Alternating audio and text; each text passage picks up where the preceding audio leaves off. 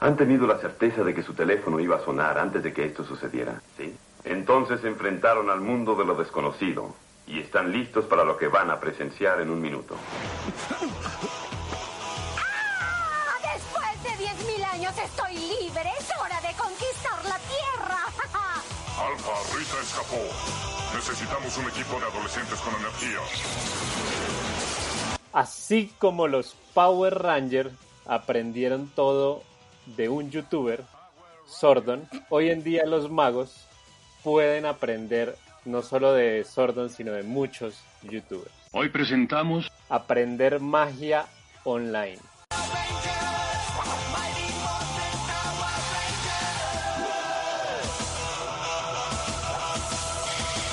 Bueno, bienvenidos. Soy Alejandro Taua. Otra vez me acompaña Germán Arciniegas. Y hoy tenemos un capítulo que les va a encantar a todos aquí en Aprendiz de Magia, porque hoy vamos a hablar sobre aprender magia online o en YouTube. Digamos que vivimos en una época afortunada, todo el que quiera aprender básicamente cualquier cosa, porque uno puede aprender, creo que hasta armar una bomba nuclear en, en YouTube. atómico. ¿Qué dice atómico? Eh, no lo hagan, no lo hagan.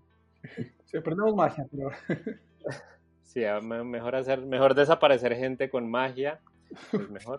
Eh, pero uno puede aprender básicamente cualquier cosa en YouTube, son herramientas gratis que, con las que contamos, pero hay que tener mucho cuidado, muchísimo cuidado, porque no todo el contenido que uno ve en YouTube es bueno y uno corre el riesgo de aprender mal, de aprender malas mañas, de hacer mala magia.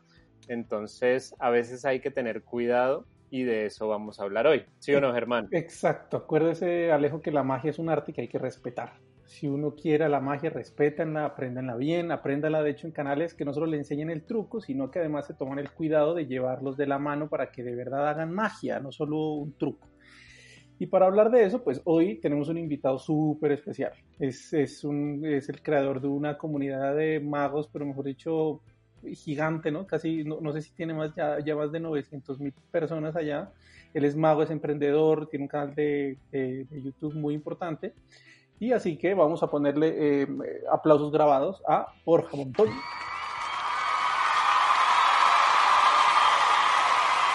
Hola, hola, ¿qué tal? ¿Cómo estáis? Gracias por, por invitarme aquí al, al podcast y estoy encantado de hablar, aunque es verdad que Alejo ya ha resumido todo, o sea, ya no sé de qué voy a hablar. Bueno, ¿cuál es tu Power Ranger favorito? Comencemos por eso. Yo es que mi color favorito es el rojo, así que mi Power Ranger es el rojo, de siempre. Y luego el blanco, luego el blanco, que era el mismo que el verde, curiosamente, pero bueno, tenían que tenían que eh, aprovechar a, a los actores, así que Claro.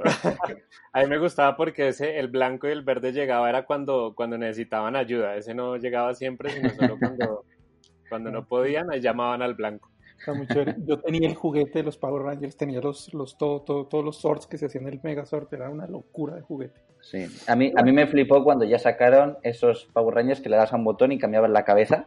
O sea, era un poco Ah, raro cuando los ponías a la mitad, pero era, era así. Y curiosamente es lo que está pasando, ¿no? Ese cambio, esa metamorfosis que ha ocurrido con la magia es un poco parecida a los Power Rangers. ¿Cómo, cómo lo hemos hilado, eh? Madre mía. Qué buena analogía, qué Qué- buena, me qué- encanta. mucho, qué maestría, ni Tim Ferris, pues así esto. Bueno, Borja, mucho gusto, muchas gracias por habernos aceptado la invitación a venir aquí a Aprendiz de Magia.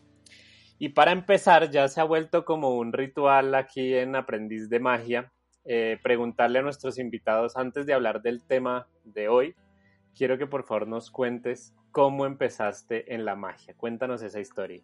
Pues mira, eh, um, realmente yo empecé en la magia por mi hermano. Mi hermano era el que le gustaba la magia en la, en la casa. Y, y bueno, me hacía pues el típico juego de las 21 cartas, el de los cuatro bases, me, hacía todos los de magia. Yo tenía en esa época unos 10 años aproximadamente. Yo hasta entonces no había visto mucha magia, la verdad. Pero mi hermano era el que hacía todos los, eh, pues el que coleccionaba los eh, archivadores de Juan Tamariz cuando sacó aquí en España, no sé si eso llegó a, la- a- a Latinoamérica, pero aquí en España sacó unos, ficheros con un montón de fichas, los sacaban cada semana en el kiosco Juan Tamariz con un montón de cintas de, de VHS, Eh, y mi hermano era el que iba coleccionando siempre todos estos estas fichas, ¿no? Y pues de un, de un día para otro, pues eh, mi hermano me regala un pañuelo y el tubo y el billete dentro del tubo de, latón y eh, el pañuelo de desaparición, ¿no? Y entonces me, me regala esto y, yo alucinando. Ese fue mi primer truco de magia. o sea, el mejor accesorio de la magia fue mi primer regalo. Eh, y, y, después de eso yo no vivía cerca de Madrid, yo vivía en León y pues mm, venía aquí a Madrid cada, yo qué sé, cada dos meses, cada tres meses. Entonces yo ahorraba un poquito cada, cada, cada semana para poder venir aquí a la tienda de Encarnita, Magia Studio, cuando estaba entonces, y, pues eh, me encantaba el hecho de ir a la tienda, descubrir nuevos, nuevos efectos. Eh, recuerdo a, José Luis Ballesteros, que era en, ese, en, este caso el, mago, el mago de la tienda, era el marido de Encarnita. Y para el que no sepa quién es Encarnita ni quién es esto, es como la tienda de magia más, más reconocida aquí en, España en, la época de los, de los 90, de los 2000 era la principal, era de las pocas tiendas que había ¿no? en España. Y aún existe, ¿no? Para que la visiten los Existe todavía, solo que no está en Carnita y José Luis a, la marcha, está eh, Ricardo, Ricardo y Eden, que, han continuado con su legado y, es fantástico lo que están haciendo con la tienda. Entonces, en definitiva, eh, pues yo iba ahorrando poquito a poco y, me pasaba todas las mañanas, eh, porque solo podía venir los sábados por las mañanas, solo abrían y de vez en cuando me encontraba, después de tres meses, esperando a ir a la tienda, de repente un cartel de hoy no abrimos. Entonces era una desesperación terrible. Se me olvidaban todos, o sea, yo llevaba una lista de tres o cuatro juegos que quería porque había visto en un catálogo muy, muy difícil de, encontrar en esa época. O sea, o sea, mirad que no había internet en esa época. Entonces, encontrar el catálogo, los, los juegos de magia que había dentro de la tienda era muy difícil. Las explicaciones eran, tú las leías y parecía que eso era un milagro. Decía, podrás hacer la aparición de un increíble conejo, no sé cuánto, cuando lo veías era un dibujo, ¿no? Pero eh, la aparición de un increíble conejo y cosas así. Entonces yo iba con la lista y llegaba a la tienda, me ponía tan nervioso que se me olvidaban los juegos que quería. Y cuando decía, esto lo tienes, no, esto no lo tengo. Porque entonces Murphy, supongo, Murphy's Magic, que la época, eh, quien fuera, no, no le había provisto, ¿no? De, de, los juegos. Entonces, bueno, en definitiva, iba eh, aprendiendo de, juegos de magia que, compraba allí y, sobre todo del primer libro de magia que me, que me recomendó Encarnita, Esto es magia, de Alfonso Moliné, que fue mi primer libro y recuerdo siempre, hay una ilustración dentro del libro que aparecen los niveles de la magia, ¿no? Está eh, la magia, eh, o sea, el truco, la magia y el misterio, ¿no? Esos son como los tres pilares y bueno, eso para mí yo creo que fue un gran inicio y bueno, pues eh, en ese caso, en esa época tampoco existía YouTube ni nada por el estilo. Y así fue como inicié. Y luego ya, pues, eh, mi afición creció. Eh, conocí, conocí algunos magos de León, que éramos, en una asociación éramos tres o cuatro que nos reuníamos en un café algunos días. Eh, empecé a ir a, mi primer congreso de magia en Portugal, fue el primero que fui. Y, y luego, pues, ya estando en Madrid estudiando, pues ya sí que estuve en la escuela de Ana Tamariz, eh, un par de años y de ahí pues ya me puse a formarme con, magos más profesionales de cara al escenario y. Eso es resumidamente, espero no haberos dado el coñazo en 7 minutos, porque a mí si me dais bola yo hablo, ¿eh? Entonces, eso fue más o menos mi, comienzo en la magia y ahí está. Bueno, como debe ser, como debe ser. Y, y, entonces, ¿dónde, en qué momento llega como la motivación, digamos, para abrir un canal en YouTube? Ya, ya digamos que pasó bastante el tiempo, ¿cierto? Hmm. Empezamos a explorar el tema del, del, de Internet, que seguramente fue parecido para los tres que estamos aquí, hmm. que empezamos como a ver como, wow, mira, está todo, todo, toda la información está muy chévere. Pero en qué momento tú dices, ok, voy a hacer un canal en YouTube como para enseñar, o si esa era tu primera motivación, ¿qué, qué, ¿cómo fue el tema? O sea, yo llevaba, después de que yo, o sea, cuando yo tuve la idea, fue esto fue en 2013, yo tenía, o sea, habían pasado realmente unos ocho años mm, más profesionales, porque yo con 14, 15 años ya, o sea, después de tres o cuatro años ya me dediqué más a hacer magia en, eventos, en cumpleaños, en fiestas, en bodas, en bautizos, bueno, lo típico, ¿no? Y, ya ahí estuve mm, pues metiéndome más y pasaron unos ocho años y entonces, digamos que 12 años después de, que yo empezara a hacer magia, eh, viajé a Estados Unidos eh, porque mi mujer eh, estaba trabajando haciendo una como una especie de internship en, una empresa y, era becaria, vamos. Y yo llegaba a la empresa después de cuatro meses sin verla y yo iba de vacaciones a verla, ¿no? Pero, pero conocí allí a una persona que hacía negocios en Internet, empezaba el mercado en Internet y me dijo, Borja, ¿tú qué vas a hacer con tu vida? Yo acababa de salir de mi carrera, acababa de estudiar la licenciatura de Actividad Física y del Deporte para ser entrenador personal, profesor de Educación Física en los coles, o sea, nada que ver con la magia, pero yo sabía en el fondo que quería ser mago. Entonces viajé hasta allí y me llevé lo poco que me quedaba porque me costó mucho el viaje de, ida, entonces tuve que vender mucha de la magia que tenía, bueno, fue un poco jaleo y me quedé con una maletita pequeña y yendo a Estados Unidos a, a probar suerte eh, en todo esto. Y claro, el, esta persona, Luis Eduardo que se llama, eh, mi mentor, me dijo, Borja, tú tienes que hacer algo en Internet, tú no solamente estás destinado a hacer magia eh, en directo, eso está muy bien, pero fíjate a la cantidad de gente que puedes llegar a través de Internet. Y en esa época estaba Agustín Tash, eh, estamos hablando del 2013, eh, en 2013 tener 100.000 suscriptores eras Dios, eh, Sí. tener Sí. 100.000 suscriptores, había 5 o 6 que tenían 100.000 suscriptores, era una locura, ¿no? Ahora cualquiera tiene, cualquiera tiene 10 millones. es así. Eh, pero, pero resulta eso, ¿no? Tenía, no sé, la época en 2013 que cuántos suscriptores tenía Agustín Tash, pero era una persona bastante más conocida, ¿no? Entonces yo viendo lo que hacía, yo sé que Agustín Tash, y he hablado muchas veces con él, es una persona muy inteligente, sabe mucho de marketing y estaba implementando lo que en esa época en el mercado americano se estaba haciendo, que era pues crear un libro, contenido, crear emails, eh, eh, contenido por YouTube en este caso, para atraer a la gente y vender en, internet a, luego sus cursos de ninja de la magia y cosas así, ¿no? Entonces, eh, mi mentor me dijo, Borja, es que esta persona, si lo está haciendo esta persona está teniendo éxito, ¿por qué no lo puedes tener tú? no?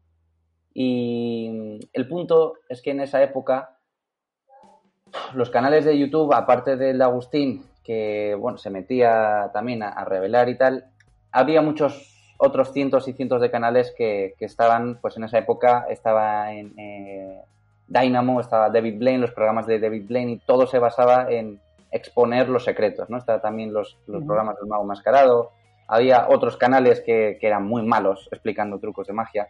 Y recuerdo que aparte de Agustín no había muchos canales eh, que, que revelaran magia como, como nosotros, pero sí que había otros que exponían mucha magia. Dije yo, Fer, si yo llevo 12 años o 13 años haciendo esto, eh, mis, profesores han sido Juan Tamariz, han sido Gea, han sido Danida Ortiz, han sido maestros de, esto, Ascanio.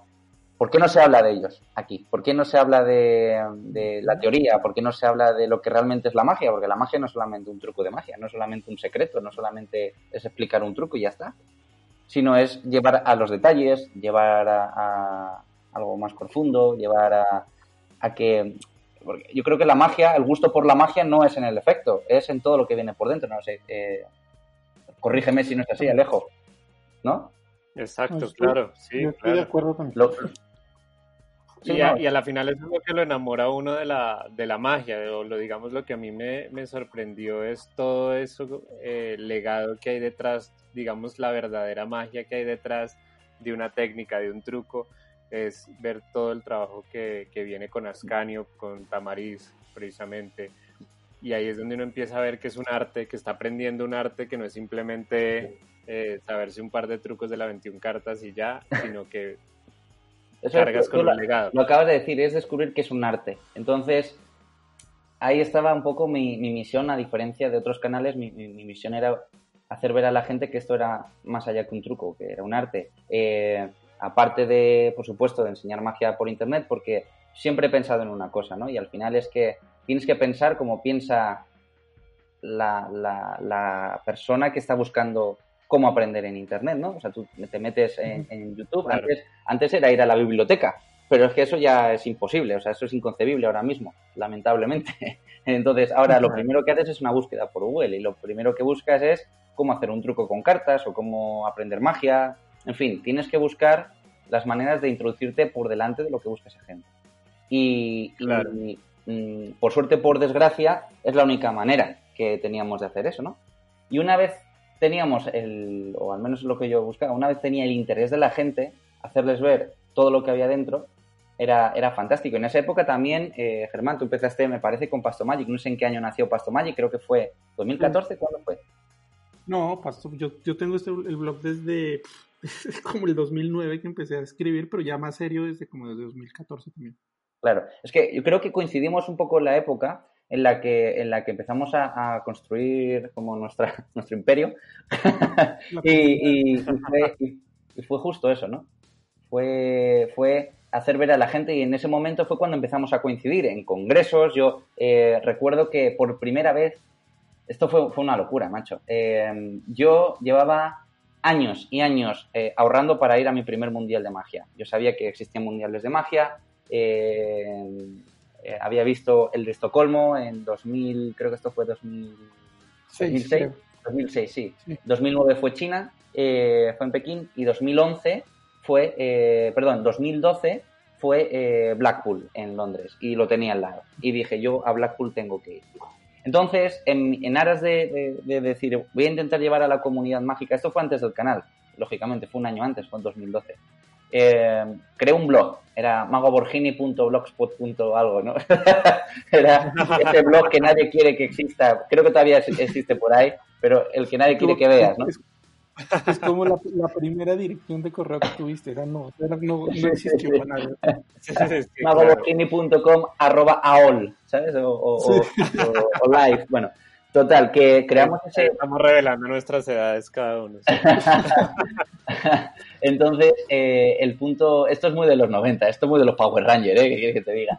Entonces, entonces bueno, eh, resultó eso, que um, creé el blog y, y fui de los primeros en retransmitir a diario lo que fue el Mundial de Magia. En esa época, pues se hacían crónicas, pero se, hacían crónicas pasadas, pues yo qué sé, un, mes o, pues, eh, cuando volvías de la, del, del, festival, pues lo que hablabas con los amigos, lo que había ocurrido, no sabías quién había ganado. Pero yo decidí irme con, con un, en ese caso ya había empezado las tablets, eh, eh, en este caso pues el iPad ya existía y tal, entonces yo me llevé el iPad y el ordenador y yo iba apuntando cada concursante, ojo, cada concursante de la FISEM le hacía un comentario. Le hacía un pequeño comentario, no, no, no, personal, sino lo que había hecho. Pues mira, este, este chico es eh, coreano y ha hecho un número de cubos de Rubik que se transformaban. Ya está, no, no decía nada más. A veces, pues sí que ponía algún comentario de si me gustaba, si no, me ha parecido un poco pesado, ¿no? Bueno, total, hacía como mi, propia crónica. Y, de repente en España explotó. La dama inquieta, todo el mundo. Claro, era diario. Yo me acostaba a las 3 de la mañana publicando en mi blog lo que había ocurrido. Y eso, pues, yo sé, tuvo 2.000, 3.000 visitas diarias. Eso en la época era una, una locura. Y, y yo, ¿por qué cuento todo esto? Porque al final yo creo que el mostrar a la gente lo que es la magia es mucho más, lo que digo, que, un, secreto o que una técnica. Es mostrar la vida de los congresos, es mostrar los, mejores libros, a los mejores maestros, y eso fue un poco la base también de lo que hice en el futuro con el Instituto de Magia. Y es por eso que una vez entras en el canal de Domina la Magia, descubres muchas otras cosas, ¿no? Eh, descubres pues esas pues, esos blogs que he hecho en... Ahora pasa que ahora ya cualquiera tiene una cámara y los hace, ¿no? Pero en la época era de los primeros que hacía los blogs en los congresos de magia. Recuerdo que Jorge Blas me dijo que su madre era fan mío. Porque en el Congreso de, Corea, en el Congreso Mundial de Corea, ella seguía a su hijo, a Jorge, en los, en los blogs que yo hacía. Eh, fue, fue muy divertido. Fue, qué bueno, qué buena anécdota. muy interesante. Yo también, yo, yo, yo, pues siempre digamos que estuve a punto de irme a Rimini, bueno, por varias cosas no, pero, y, y, ahorita Canadá con el coronavirus maldito, pero, pero la, antes yo también los, los, los mundiales estaba pendiente del, del, canal tuyo porque hacías la crónica, que todo lo que pasó, además mostraba todo lo que las, las tiendas, la, pues como el, el pues, como si hubiera vivido el congreso, como si hubiera sido, ¿verdad? Entonces uno, uno se sentía un poco en el Congreso y eso es súper interesante y de, hecho claro que hablé de eso y, y, y, además pues no, eso es como de agradecer y algo que no, que no lo hacía nadie antes, por lo tanto es una maravilla. Eso es. Era mi, manera de diferenciarme, no quería que el canal fuera pues eso, un simple canal donde se revelaran juegos de magia para iniciados, sino algo más, de mostrarte realmente lo que es la magia. Ahora ha cambiado mucho, sigue habiendo pequeños efectos de magia, pero pues ahora estoy, por ejemplo, con una, una, serie en la que estoy buscando la mejor baraja. Estoy probando, quemando, eh, metiendo dentro de agua a ver cómo se comportan las cartas, eh, cómo se comportan el sudor de las manos, cuánto aguanta la rotura, la abrasión, la, dureza del estuche. Esto, pues, bueno, cada, cada día también invento cosas nuevas para, para no aburrirme primero yo y segundo para, porque hacer...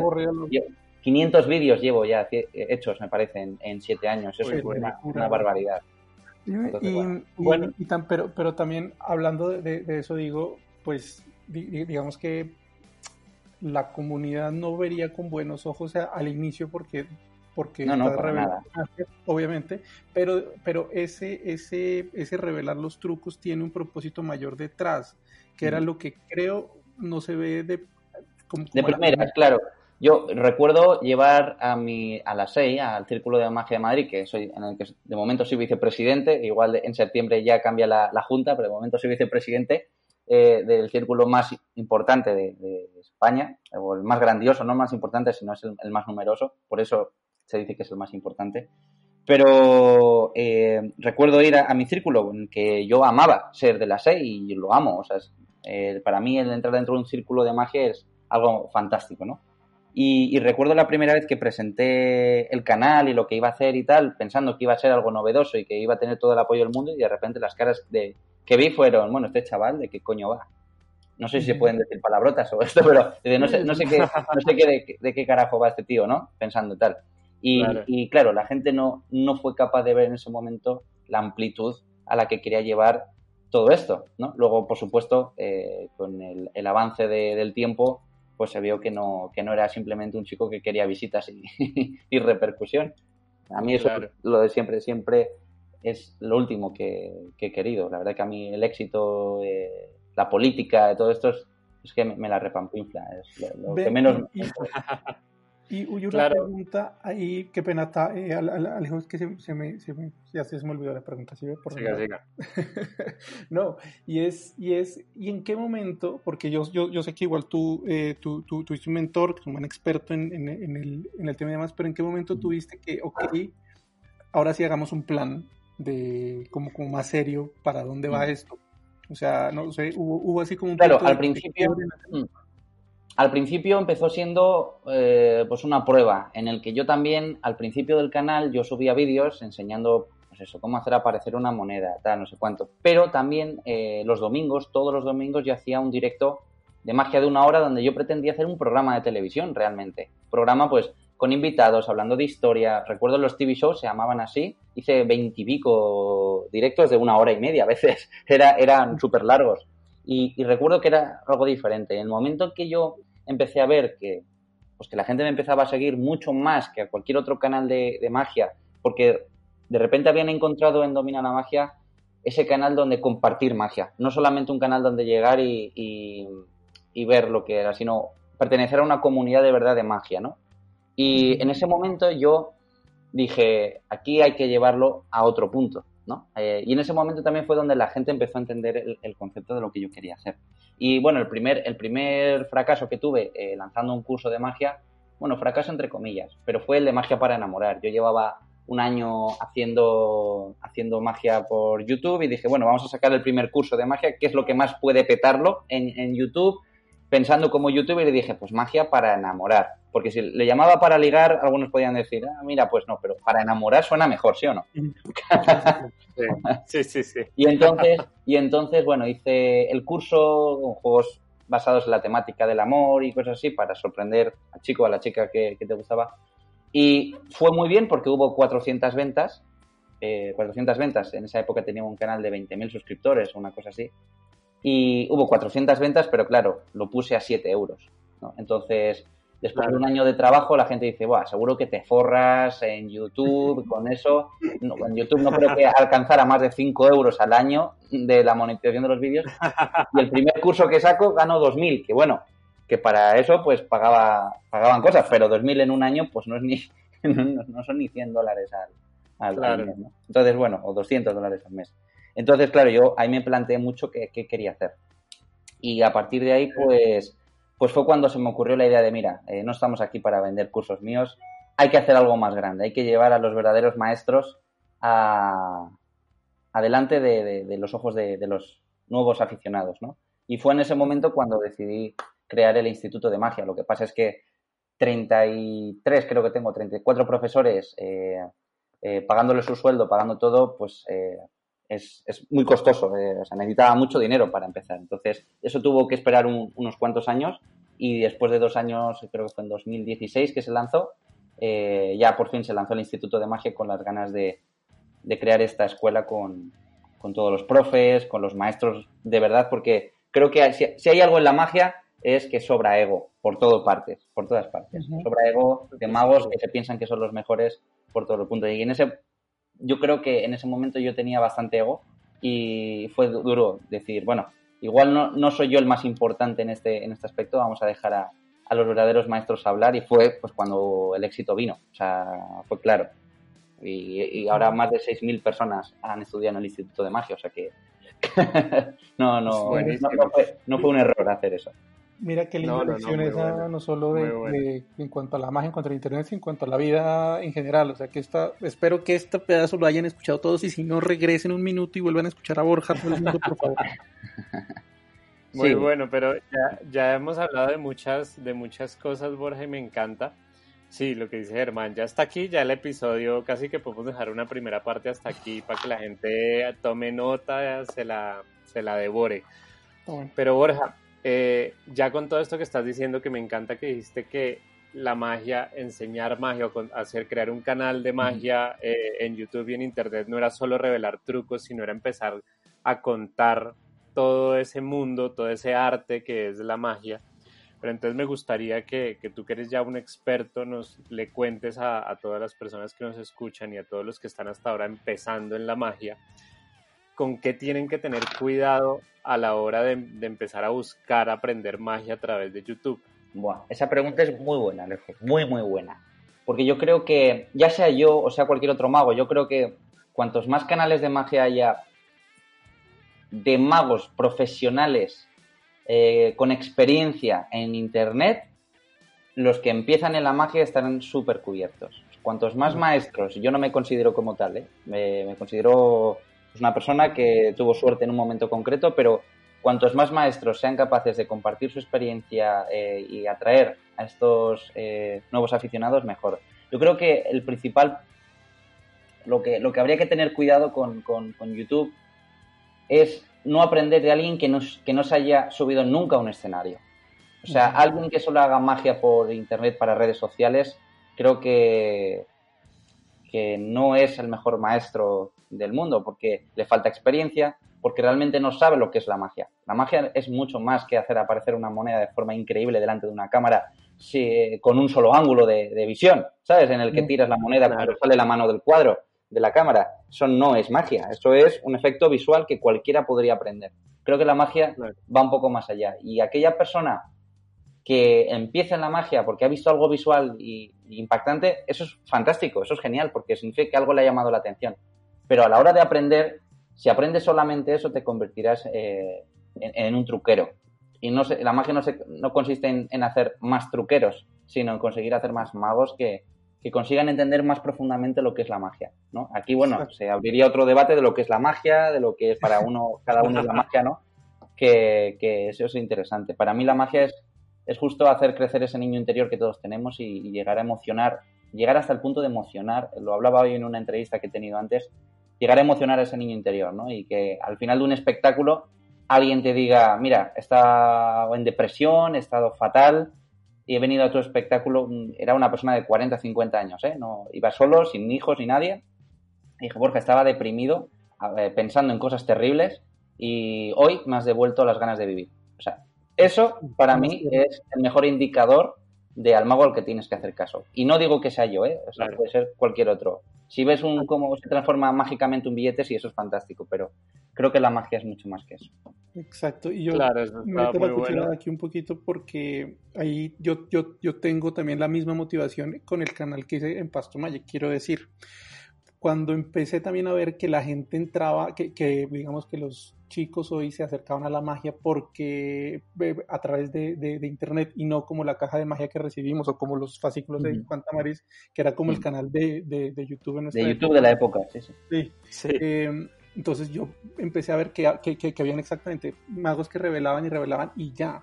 Entonces yo dije, no, eh, al, al, mago lo que le hace falta es como aprender de la experiencia y yo me, me esforcé mucho en, en, conseguirme las entrevistas con los magos, hablando no de ellos, de cómo ven la magia, sino de, de, su experiencia profesional, de cómo montar un show, de cómo, eh, no sé, estructura, que, cómo, cómo trabajan creatividad para que ese, ese, esa experiencia pues pase a, buenas manos, que, que, vean que la magia no es solo truco, sino que va más allá. Y, de ahí también fue que arrancó también el tema pues, que, que, que, se, digamos que se dio a conocer más el blog de magia. Y eso pues es muy interesante también, chévere. La, la, única pena, la única pena que me da, yo pues en los últimos congresos de magia los que he ido, eh, por ejemplo, en el último que estuve ahora en, Blackpool, justo antes del confinamiento, eh, en el que fue Lance Barton, iba con mm. un amigo que se llama Luca Bono, italiano, en que coincidí en un programa de, televisión en, Italia, eh, grabándolo. Él es muy parecido a mí. O sea, Lance Barton para nosotros era uno de los ídolos más grandes que teníamos. Y llegamos allí y había gente que primero ni le conocía, chavales que ni le conocían y, nos seguían. ¿Y quién es la...? ¿qué, ¿qué, hacéis aquí? No, estamos esperando para que Lance Barton nos firme y hacer una foto. Ah, pues me voy a poner con vosotros, no sé quién es, pero... Y yo diciendo, no, puede ser verdad lo que me estás diciendo. ¿Sabes? No, puede ser verdad. Y luego en las cenas, por ejemplo, lo único que hablaban era de, pues mira, este gimmick, eh, esta cosa la he hecho así, la he hecho así, mira, esto se lo voy a vender por miles de euros a Murphy y tal. Y fue como, hostia, ¿en serio? esto es todo lo, que, lo que hay en el futuro y yo creo que eh, creo que, por un lado, sí es cierto que la magia está yéndose a un punto mercantil, ¿no? Eh, en el que yo también estoy, ojo, eh, no, no, no, me quiero decir yo, yo no hago eso, sino yo, lógicamente, vivo de esto, de la magia y de, y de Internet, pero a lo que voy es el fondo, ¿no? El fondo de que un chaval llegue y, y solo quiera, pues, a ver cómo puedo hacer esto y, luego le sueltas o, le dices, hazme un truco, te hacen el truco más visual y más increíble que a los magos le flipa pero es que no hay nada más, es como un truco vacío, ¿sabes? Es que no hay nada más de fondo, es, vale, sí, acabas de hacer una transformación de la hostia, no sé cómo, cómo, cómo se hace, pero, pero, ¿qué más? O sea, con eso jamás vas a conseguir que una persona te diga que le has alegrado el día. ¿Me explico? Entonces yo creo Claro, pero falta el arte, falta el arte que es lo que, lo que no entienden. Eso es. Y hay una cosa que, que me parece muy buena que han dicho Germán y, Borja, y yo, por ejemplo, desde mi experiencia de aprendiz de magia, de alguien que hasta ahora está como arrancando, yo, por ejemplo, me guío precisamente de esto. Si yo creo, si yo quiero aprender más allá del truco, si quiero aprender es el arte de la magia, les doy como mi, mi, tip, digamos, a los que me están escuchando. Yo también soy publicista, he hecho comerciales de televisión, sé mucho sobre producción audiovisual y yo me fijo es en eso. Si la persona a la que estoy viendo, si la que el video que estoy viendo en YouTube es una persona que no tiene el video cuidado, no, no importa que no tenga una cámara, no es que tiene que tener una cámara súper profesional, ojo, no es eso lo que estoy diciendo, sino que se nota el amor que le está poniendo al video, a la producción. Eh, uno ve videos terribles incluso en la cama con la persona grabando con el celular horrible, donde es, digamos que si no hay amor en el video. Ya uno sabe que lo que le está enseñando tampoco va a tener ese amor que uno está buscando. Entonces creo que desde ahí también, no sé qué opinan ustedes, pero creo que desde ahí, si uno ve un video que está bien producido, que la cámara está bien puesta, que el mago se bañó, se vistió bien, porque incluso pasa, eh, se tomó la tarea de, de entregar un contenido bueno, ahí ya uno empieza a saber qué, qué, canal es bueno y cuál, y cuál no. Sí, yo creo que eso es un indicador bueno de que el contenido es cuidado, ¿no? De que, de que te has... Eh, esforzado. Te has esforzado, exacto, en, llevar lo que quieres contar y que se vea y que sea agradable al ojo humano, ¿no? esto. Pero no, o sea, yo he hecho todos mis, mis vídeos, mis blogs con la cámara eh, del móvil y lo que tú dices, no necesita ser técnicamente, me refiero técnicamente a las cámaras, eso mm, bueno. De hecho, mis primeros vídeos de YouTube o sea, son terribles. Prefiero que no, ni los veáis. O sea, está prohibido volver a YouTube, darle a vídeos antiguos y ver mi primer vídeo en el que estaba al lado de una fuente, se escuchaba terrible, eh, estaba mi, imagen achatada por todo lado, porque en ese caso, en ese momento me los tenía que editar yo y, yo no tenía ni idea de edición. Pero, pero sí que sí que se nota, es como un velo de la magia, es el amor, ¿no? Eso lo dice Juan. Entonces, eh, ese amor se nota, se, se transmite de alguna manera. Bueno, Borja, muchísimas gracias por haber aceptado la invitación a este primer episodio de Aprendiz de Magia sobre aprender magia en YouTube. Estuvo muy bueno. Eh, esta es la primera parte. Eh, ya vendrá la semana que viene la segunda parte, así que tienen que estar atentos. Así que muchas gracias, Borja, por estar aquí con nosotros hoy. Gracias a vosotros, que tenía muchas ganas de venir desde hace tiempo y por calendario no he podido, pero ha sido un placer. Muy bien, Borja, pues buenísimo. Yo, pues, si les gustaron todos estos consejos, que son muy buenos, yo sé que falta uno muy importante, que no es ni de Alejo ni de Borja, sino de He-Man. en el episodio de hoy, Santor cometió un delito, pero cuando se le dio la oportunidad, demostró que no era tan malo. Siempre debemos darle una segunda oportunidad a nuestros amigos para corregir sus errores. Claro que si persisten en cometerlos, pero de nosotros depende decidir si seguimos conservando su amistad, ya que la mayoría de los que se equivocan no están conscientes de ello y necesitan una segunda oportunidad. Su amigo Jimán los saluda.